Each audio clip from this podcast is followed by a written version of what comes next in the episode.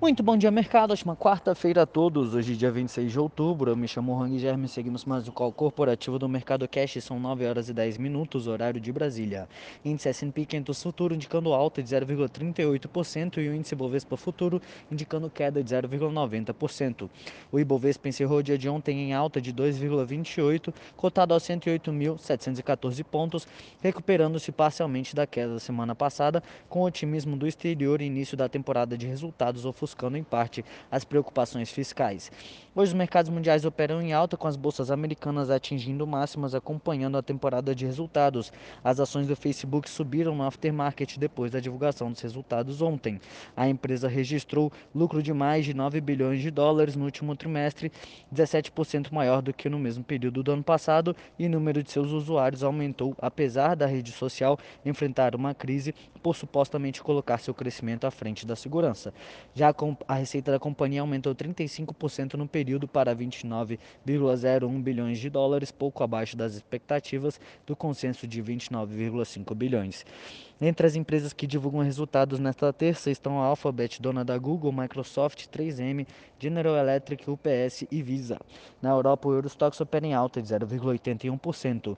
No mercado asiático, o PIB da Coreia do Sul cresceu 0,3% em uma base de ajuste sazonal no terceiro trimestre em comparação com o trimestre anterior e abaixo da expectativa mediana de crescimento de 0,6%. A Bolsa do Japão fechou em alta de 1,7%, a de Xangai em queda de 0,3% e a de Hong Kong também de 0,5%. 0,3%.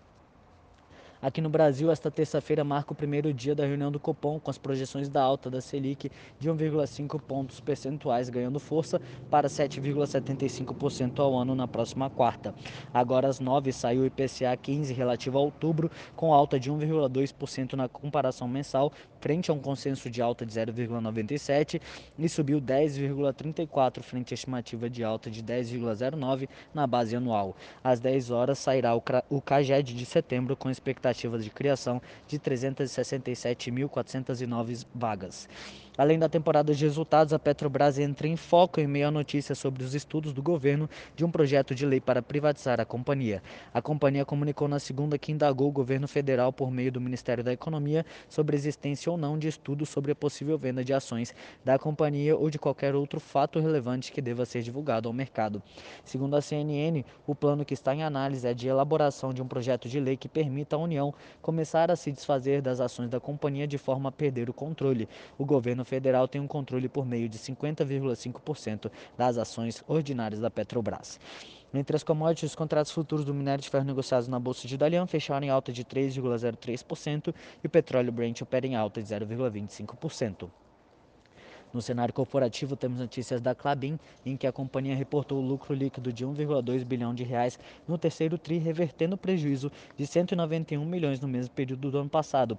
O EBITDA ajustado somou 1,9 bilhão de reais, uma alta de 56% na base anual, com a margem EBITDA ajustada de 44%. A receita líquida da Clabin atingiu 4,3 bilhões de reais no trimestre, um aumento de 40% na comparação com a igual etapa do ano passado. TIM a TIM registrou um lucro líquido normalizado de 474 milhões de reais, uma alta de 21,4%.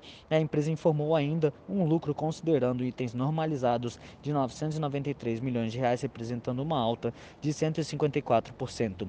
O EBITDA somou 2,1 bilhões de reais, uma alta de 4,5 com margem EBITDA de 48%. Ecorodovias. A Ecorodovias publicou seu balanço do terceiro trimestre de 2021, apresentando lucro líquido de 147,7 milhões, um aumento de 100,7% em relação ao lucro de 71 milhões no mesmo período do ano passado. Energias Brasil, a EDP NBR3 lucrou 510 milhões de reais no balanço do terceiro trimestre, um aumento de 70% em termos ajustados. O lucro somou 266 milhões, expansão de 20,7%. O EBITDA somou 1,1 bilhão de reais, uma alta de 60,7%, enquanto os termos ajustados somou 753 milhões, variação positiva de 30,1%. A Energias Brasil anunciou também o cancelamento de ações mantidas na tesouraria e o lançamento do novo novo programa de recompra de ações ordinárias. Com relação ao cancelamento das ações, a empresa relata que cancelou mais de 25,6 milhões de ações ordinárias mantidas na tesouraria e o programa estima uma recompra de até 23,5 milhões de ações em um prazo de até 18 meses. Além disso, a empresa espera fechar a venda de três hidrelétricas ainda este ano, segundo o presidente da empresa. Neoenergia. A Neoenergia registrou lucro líquido atribuído aos controladores de 1,2 bilhão de reais no balanço do terceiro trimestre, resultado 57% superior ao reportado no mesmo intervalo do ano passado. Já o lucro consolidado somou 1,3 bilhões de reais, aumento de 56%. Gol. A Gol anunciou ter finalizado o refinanciamento de sua dívida bancária de curto prazo num volume de 1,2 bilhão de reais por meio da extensão da sétima série de debêntures e da emissão da oitava série de debêntures da GLA Linhas Aéreas, uma unidade operacional da companhia. CEMIG. A CEMIG e suas subsidiárias tiveram rates elevados pela FIT, passando de BB- para BB na escala global e de AA- para AA+, um aumento de dois níveis na escala nacional brasileira. Positivo. A Positivo Tecnologia anunciou que se aliou à fabricante chinesa de celulares Tran Transion Holdings para lançar no Brasil smartphones da marca Infinix. 3R Petroleum. 3, o Conselho de Administração da 3R aprovou nova oferta de ações. De acordo com a companhia, a oferta pública primária terá 36,5 milhões de novas ações e até 29,2 milhões de eventuais ações adicionais.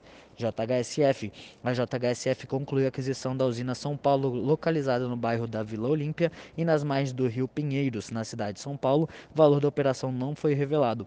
Com a conclusão da operação, a JHSF detém 67% das ações da usina. Por hora, estas são as principais notícias. Desejo a todos um excelente dia e ótimos negócios. Um forte abraço.